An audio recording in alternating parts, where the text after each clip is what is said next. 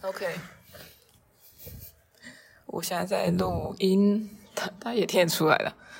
嗯，现在是十二月一号，距离前面那个音档的时间其实蛮久的。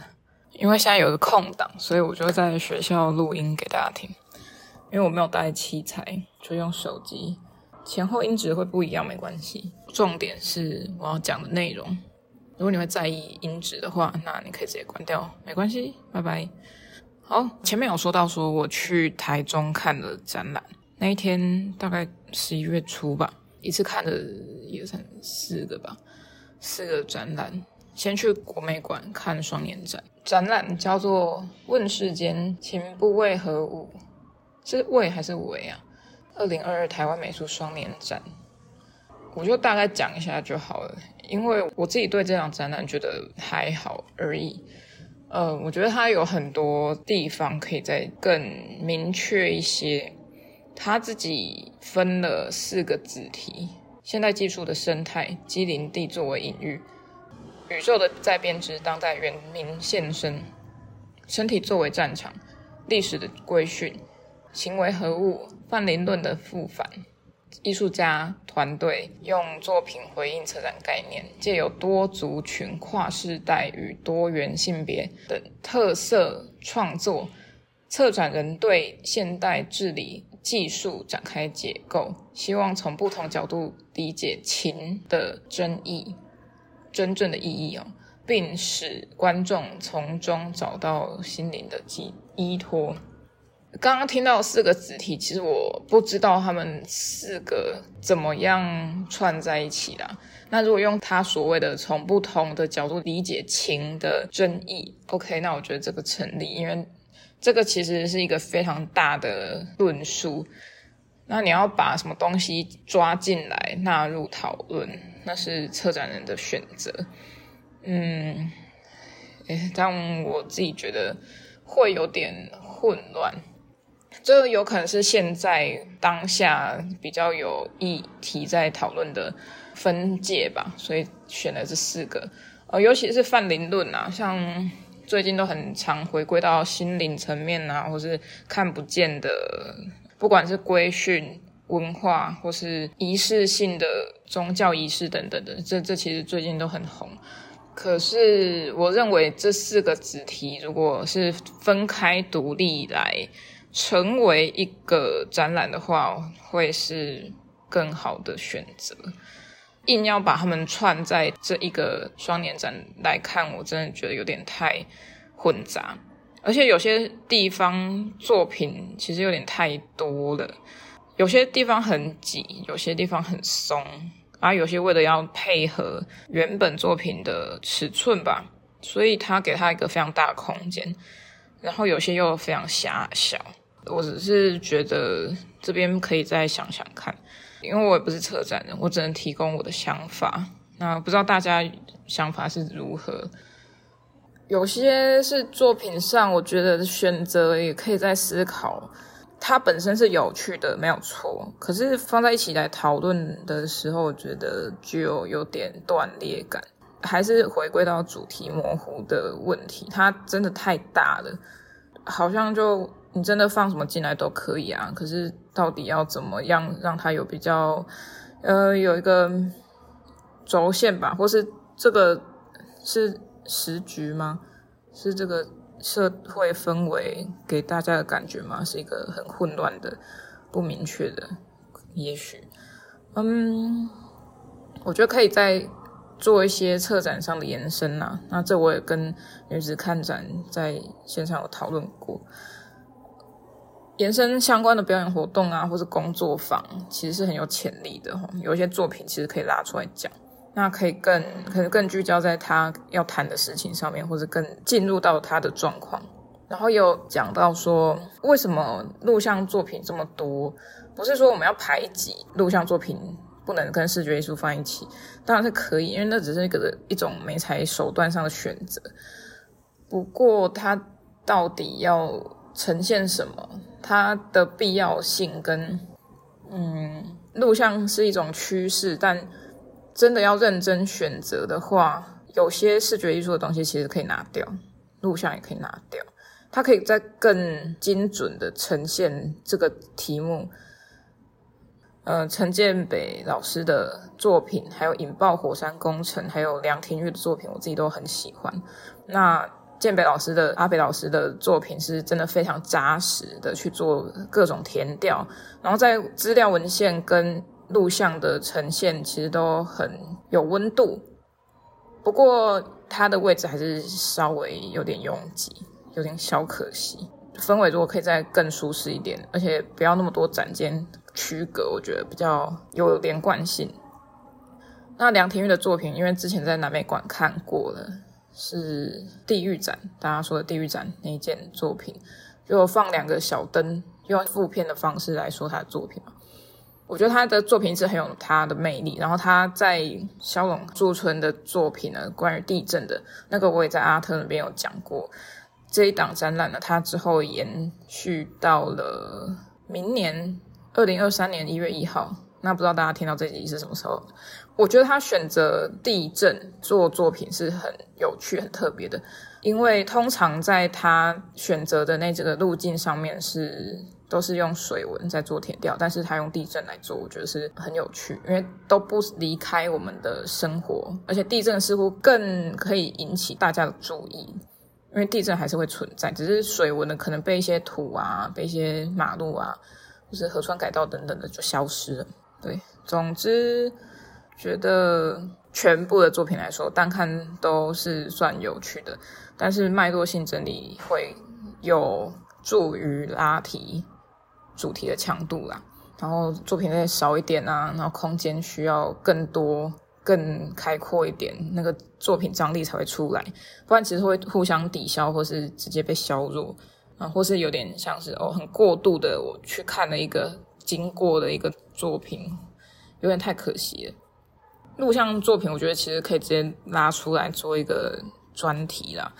因为会需要一些准备说，说哦，进去是要看这些东西。录像不一定都是几秒钟结束，它需要一些时间的堆叠，还有它是有时间性脉络的往下铺陈，不是直接性立即性的结果。大家还是可以去看看，毕竟是免费展览啊，双年展也是很特别，因为两年一次，大家可以看一下台湾的双年展跟国际双年展关注点在什么地方，然后选材、选题，还有选作品。策展人会怎么样运用啊？OK，那策展人是谁呢？徐文瑞是主要策展人，那协同是张艺文。接下来我要讲的是珍品艺术中心，也在台中哦。嗯，它的展期到十二月三十一号的这档展览叫做“家家 Home” 的 N 次方。来，家是家庭的家，家第二个家是加减的加，Home 是家的英文。然后 N 次方就是 home 的右上角上面有个 N 哦，它是为了三十二周年策划的展览，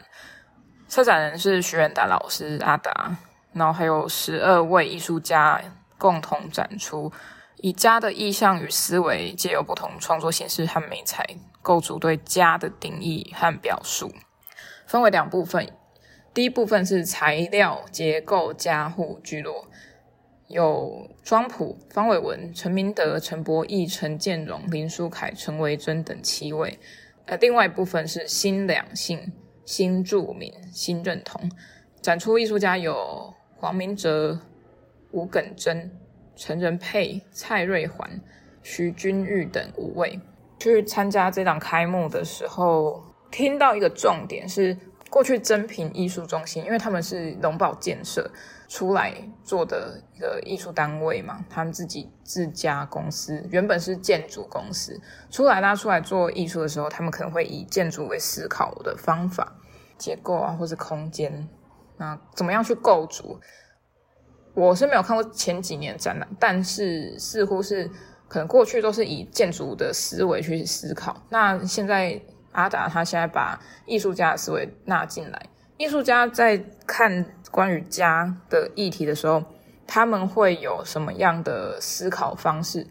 有些是进入到自己的家族的夕阳产业，就是林书凯的作品。那他怎么样去看自己的家？家可能是会被破坏的，那他要怎么保存他自己家族的记忆？那这个家族记忆已经扩展到整个文明的记忆了。那如果他可以由这个夕阳的产业，似乎是一个构筑出文明的一小螺丝的话，那它其实也是家的一部分。从家到家园到整个文明上的家的概念都是有的。那像是庄谱有刚刚被提到是说像是结构的，它用卷尺直接从地上往上测量到天花板，那天花板的地方它有折曲折，上面它不是完全的顶到天花板就停了，它是还有把它凹扭过。OK，那刚刚听到的是我在学校录的一小部分，那到之后呢，我就没有再录下去了。因为上班要紧，所以我现在补录的时间呢是隔两天，不是，是隔三天之后了。所以我们继续吧。好，那刚刚说到的是庄谱，还有其他人的作品就不一一介绍，但是我就是讲我比较喜欢的作品。那像是方伟文，他也是我之前找来阿特茶水间做 Live Podcast 的一位艺术家，他的作品我一直都蛮喜欢的。也一直都很有他自己的个人特色，而且他的个人特色不是一种有很嗯冷感的，会有距离感的，而是用很温润的颜色，像是纸板或是比较偏木色、木质色系去制作。他自己的话，以我的观察，很多都在观察他自己周遭的生活。那之前的《西游记》。放在阿特那边的《西游记》，我有一集在讲他的展览啊，那时候就看到说，嗯，原来他是去周遭附近捡一些他可以捡到的一些材料去制作，然后还有一些骨架的结构性搭建起来之后，我觉得有一种可以随时被迁移移动的一种随机性，随机性就跟普通我们说的一种家园的感觉，在一个固定场所。一个固定的地方，我不去移动，那我只是人回到那个地方去，但它的东西有点像是我随时可以变动。这个物件、这个建筑体、这个容器是可以随时更动。现在我想变成这个样子，就移动个什么样？如果牵动到其他的小东西、小物件的话，它又会有不一样的生长方式。我很喜欢的一件作品，然后他的作品我也一直都蛮喜欢的。那我们往下的话，像是陈仁佩，他是我在绝对空间遇到的一位艺术家，然后过了好几年，三四年有了吧，我记得是一九年的时候有遇到他，然后后来到今年才又见到面。他的作品那个时候在博瑞的时候，还是二零年啊，忘了，就已经做了初步的发表。那到现在，他越来越多元。他的物件呢是输出，大家会看到是输出品。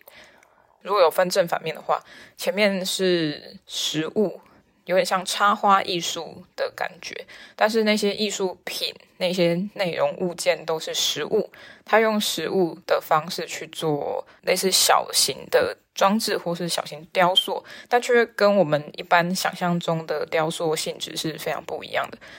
比如说，他会把他所询问的那个对象的家乡美食，透过去访问之后制造出来。但是我们想象中的都是一道一道菜摆放出来，变成一桌菜，我们去吃。但它有点像是法式料理，把它提取很多的元素之后，把它们这些小元素拼组成一个雕塑，拼组成我自己都认为是一种很像插花艺术的感觉，然后也有一种极尽禅意的气氛。乍看之下，其实是一个很有装饰性的表现，但是里面内容是非常有个人意义的。但是那个个人意义又会牵扯到集体意识，因为这个人物他可能代表的是某一个国家、某一个文化，所以他会有这样的料理产生。但是如果变成一个小元素的时候，我们可能看过去，自己也可以套用在其中。比如说脆皮烤猪，我不知道，因为。欧洲很喜欢吃脆皮，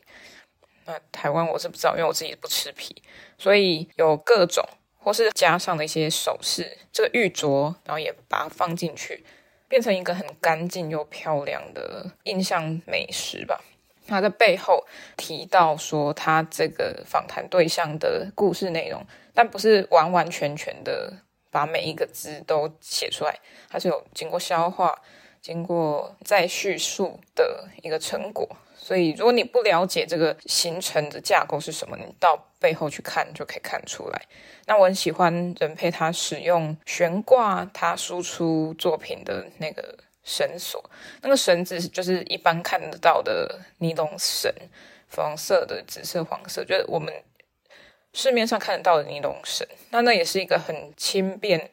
嗯、呃，我自己的、啊、自己的经验是，可能去菜市场买东西，给你一个红白塑胶袋，或是用红色的尼龙绳把它包个汤啊，包个甜品啊，就这样竖竖起来，那个共感是非常强烈的。在同一个展场里面，还有吴耿真艺术家的作品，他是他在说对他自己家的一种渴望吧，还有一种希望。我是第一次看到他的作品，蛮温馨的。他在开幕那天说，他很少用到这么明亮的颜色。那其中一件也是他放在家里没有展出过的，然后他把它拿出来展。我觉得可能这个对于家的那种感受性，在这个展览中他想要提出来，所以他把这件珍贵的作品放到展场去是非常有意义的。那里面呢，有徐君玉的作品，然后他是全部里面最年轻的艺术家。呃，我在默默艺术也有看过他跟其他人联展，那个时候我以为他是一个男生，因为我就是用名字来判定一个人，但其实他不是，他是一个很可爱、小小只的女生，她是南艺大的。我有跟他聊天，然后聊了一下，发现他真的是一个很害羞的艺术家，跟任佩不一样。任佩很喜欢聊天，那如果大家有问题或是想要跟他讨论一下他作品内容的话，他是非常欢迎的。那君玉的话，他就是真的很害羞，开幕那天也是很害羞。但在他的作品创作过程中，我蛮讶异，是他是信手拈来的，把他所要凹折的铁丝或是那些线直接凹出来。他没有先打稿，他可能有先稍微画一下说，哦，他想要做什么样的人形啊，或是造型啊，然后再把它转移到他的线上。你就想象说，我在凹铁丝。但是我不是只有凹平面，我是直接把一个人的架构凹出来，所以它是一个立体的，它直接就可以在现场做站立。但他有跟我说，他是用拼组的方式，所以不是一体成型。那我觉得这个是很重要的一件事，是因为做雕塑通常会很难收纳，或是做装置的。那要怎么样去收纳，或是这个要怎么样让藏家有办法更简易的，或是更减少空间的方式收藏作品？那他也有发展一些平面雕塑作品，它不是一个立体的，但它是半有点像半立体那样子，可以挂在墙上的。那他的作品是跟他挂在墙上那件作品是有关系的。在现场有坐在沙发上的是一位小孩跟他的爸爸，对面有一个独自站立的女性是妈妈，她端着水果，然后那个小孩指着墙面上的那个猫抓老鼠。咬着老鼠的那件作品，在家里的结构性，我觉得在他的这一件，如果看这件的话，是蛮有一个传统的记忆印象，就是女性工作，然后男性在家在沙发上休息，可能是这样的家庭结构。但我我不能确定他要传递的是什么样的意义。但是对于家中有毛小孩这件事情，是阿达策展人他一直在强调，就是哦，他介绍到徐君玉，反而是用毛小孩的角度来看他。那我觉得是还有一点点可以再多补充的，就是比如说家庭结构啊，但是这可能又太刻板印象了，所以没有提出来。但我觉得是可以看得出，如果硬要套用在现实生活中。这样的小家庭状况是越来越多的，三个人反而是宠物当道，养宠物，但是小朋友减少了，那可能是少子化的一种象征。如果硬要套的话是这样，但我觉得是有趣的是，比如说刚聊到的装谱啊，或是方伟文他的装置啊，都是一个比较抽象性的转译的方法。但是许俊玉是把真的人的形态做出来，他有影射的部分，也有显现的部分，所以跟其他前辈艺术家来说，他的表现是很不同的。那我也蛮期待说他之后会发展出什么样的人的呃作品，哦，他在收集资料的时候，他会找不一样性别、他们不一样年龄的人的人态、人的体态，所以我觉得之后在看他作品的时候，可以往这个方面去看看他是怎么样表现的。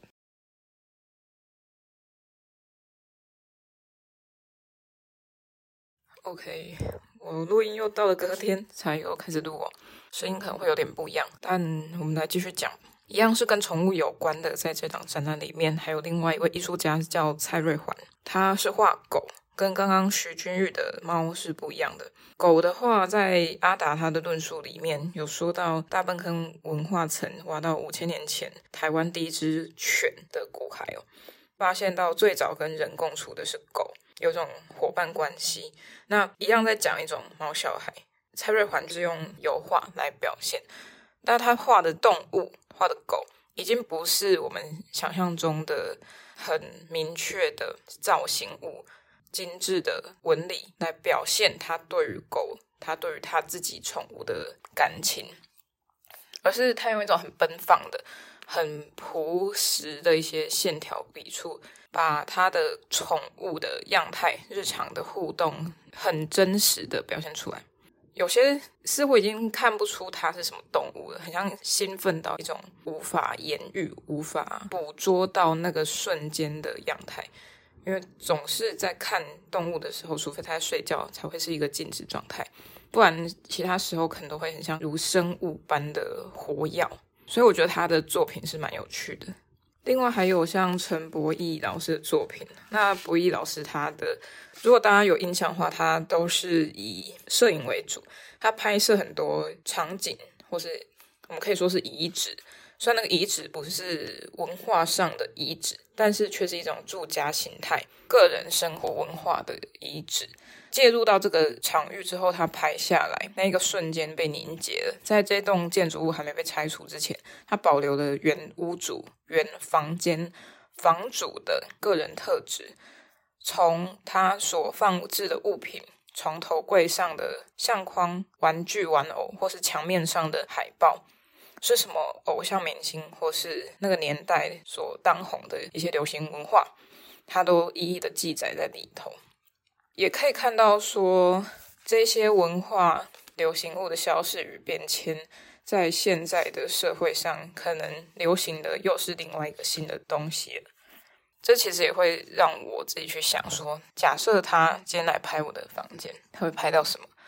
那个状态可能就是那一个房间里面人的。最原始的样子，可能是渴望的样子，可能是欣赏的、崇拜的角度，在营造他自己的房间。过去我是不会在墙面上挂任何东西的，是一片空白。大学、高中的时候去到同学家里，他是住宿住外面，去看他的房间，发现哇，他的墙面上贴了好多他喜欢的 DM 啊，或是简报等等的，很有他自己的风格。我就想说，嗯，那我是不是也来贴一下？但发现我贴贴贴，就觉得说，这不是我要的，这不是我的样子，不是我的个性。从可能五十张的东西，我慢慢消减，消减到现在大概十张左右。那又拆掉一些，又加一些，拆掉一些，加一些，它是来来回回，一来一往的。但是在博弈老师他的作品上，你会看到那个凝结的瞬间是。可能连这个屋主都不知道他即将要离去的那个时刻。那他离去了，为什么不带走这些物件呢？可能假设是以呃南铁东移的状况来说的话，他们要搬迁的速度比政府要拆他们房子速度还要慢，所以政府先动手。假设是这样啊，但一定会有更多案例是在发生之前。他都还来不及知道自己即将要被离开这个地方。如果以我自己的状况，像是我就把生活的一部分也贴在我的墙面上，学生给我的一些作品，我觉得蛮可爱的，就贴在上面。可以看出我可能是狗派的，因为目前上面有两张跟狗有关的，然后还有另外一张是老鼠，哈，应该没有人想知道。好，我们继续。哦，还有另外一个是陈维珍艺术家，那他的展览我在绝对空间他的个展的时候就看过，然后后来就觉得哇，他其实蛮厉害的，其实他用了非常简单或常见的材料去制作，可是他的手法又很很现代，他有点想要复刻到某一个时代的状况下，然后用一种很极简的方法去复制它。还有他在国美馆的联展的时候，我觉得很酷，真的很酷。嗯，它会使用一些七八零年代台湾厂使用的一些高级奢华的价值的材料，但是它只是表面上有仿造那个纹理，比如说像贴皮，有一阵子就超流行仿木纹的，就像我家就有用过，自己去买仿木纹的皮，也不是皮，那就是纸张，你自己去贴贴，你就拥有一个看起来是实木般的木板或是木柜，那其实它都是贴出来，它不是真的。陈维珍选择是用像美耐板或者石材啊、大理石啊那种纹理的，背后的结构你看起来，它看起来是一个很厚重、很扎实的东西。你撕开来，可能就是一个普通的木头，或是普通的什么。我觉得策展人许远达老师，他真的是一个不怕去抵触策展，或是不怕去抵触原单位或邀请他展览的一个人哦。因为你想想看，假设你是一个策展人，你去策展。你去了一个叫真品艺术中心的地方，它的背后是建筑公司。虽然说看起来不是一个正统的艺术单位，但它毕竟也是一个有头有脸的建筑公司。那它要怎么跳脱过去他们策划展览的形式跟概念？他用家的 n 次方这个概念，把不同的心理层面，或是对于家的身体感。甚至到不能看见的，比如说文化或是思想或是认同感，像是我感真的可能跟性别认同有点关系。那还有像陈仁佩的，他也是跟文化层面的多元文化层面的。还有一些前辈艺术家，从以前到现在，年轻一辈的艺术家，他们怎么样去诠释可能跟家有一些相关联的？再透过炫达老师他在论述上写的。他看的许多电影里面，怎么样去阐述家在电影主题的一些想法。他提到了《幻之光》或是《小偷家族》，虽然我没有看过《幻之光》，但是我知道《小偷家族》这一部电影，一样是电影的角度，他又可以切到不一样的地方去，就跟他这一档展览是一样的。然后刚刚讲到陈维珍嘛，那假设他是要探讨说，在这种很虚华的呃呈现下，背后也只是一个空空无也的东西，或是一个没有扎根下去的一个文化。但我觉得那个文化却又是一个台湾特有的一种视觉或是社会消费性。但是这一些种种的，徐远达老师他从很多个角度把它包在一起，它是合理的，也是很有。个人的独特性，那这个个人独特性又可以牵连到每一个观众的心里去。假设是一个很发散的一个讨论，但是这些讨论是多元性，而不是真的发散到无法串联在一起的。这就跟我前面讲的那个国美馆的那个双年展有点小小出入。但是我是蛮喜欢徐远达老师他策这档展览。那在空间规划上呢，虽然说空间没有很大。但也是用的淋漓尽致的，尤其是庄普老师的作品，就一映入眼帘哦，就可以看到了。地下室的空间会比较舒坦一些，还有三楼的部分开幕的场所，那在椅子撤掉之后，真的是比较能够好好欣赏方伟文老师的作品，因为他的作品需要一些空间性跟呃留白，才可以在他作品中穿梭。那总之，这个展览我是蛮喜欢的。那我们对于家的诠释，也真的不是只有结构去形塑而已，有很多可以点出来的，是很有意思的。那我觉得这就是要多看展啊，多认识一些艺术家作品，然后多去找他过去的脉络、现在的脉络，跟他未来可能发展的，再把他们都串在一起，才可以有更多火花刺激。所以我还在努力做到看展览，然后记一下艺术家，认识一下艺术家。我不知道未来会不会策展，但是反正我就先做就对了，就是这样。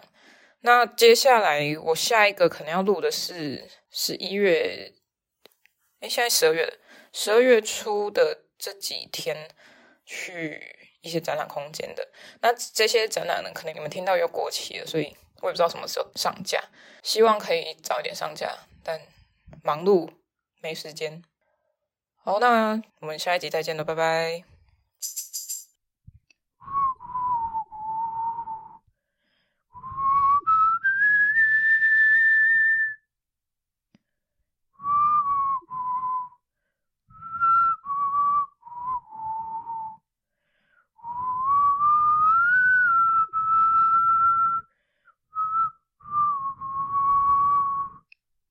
这首邓丽君《问世间情是何物》，我完全没听过这首歌诶，但在网上查得到。我是听他的版本吧，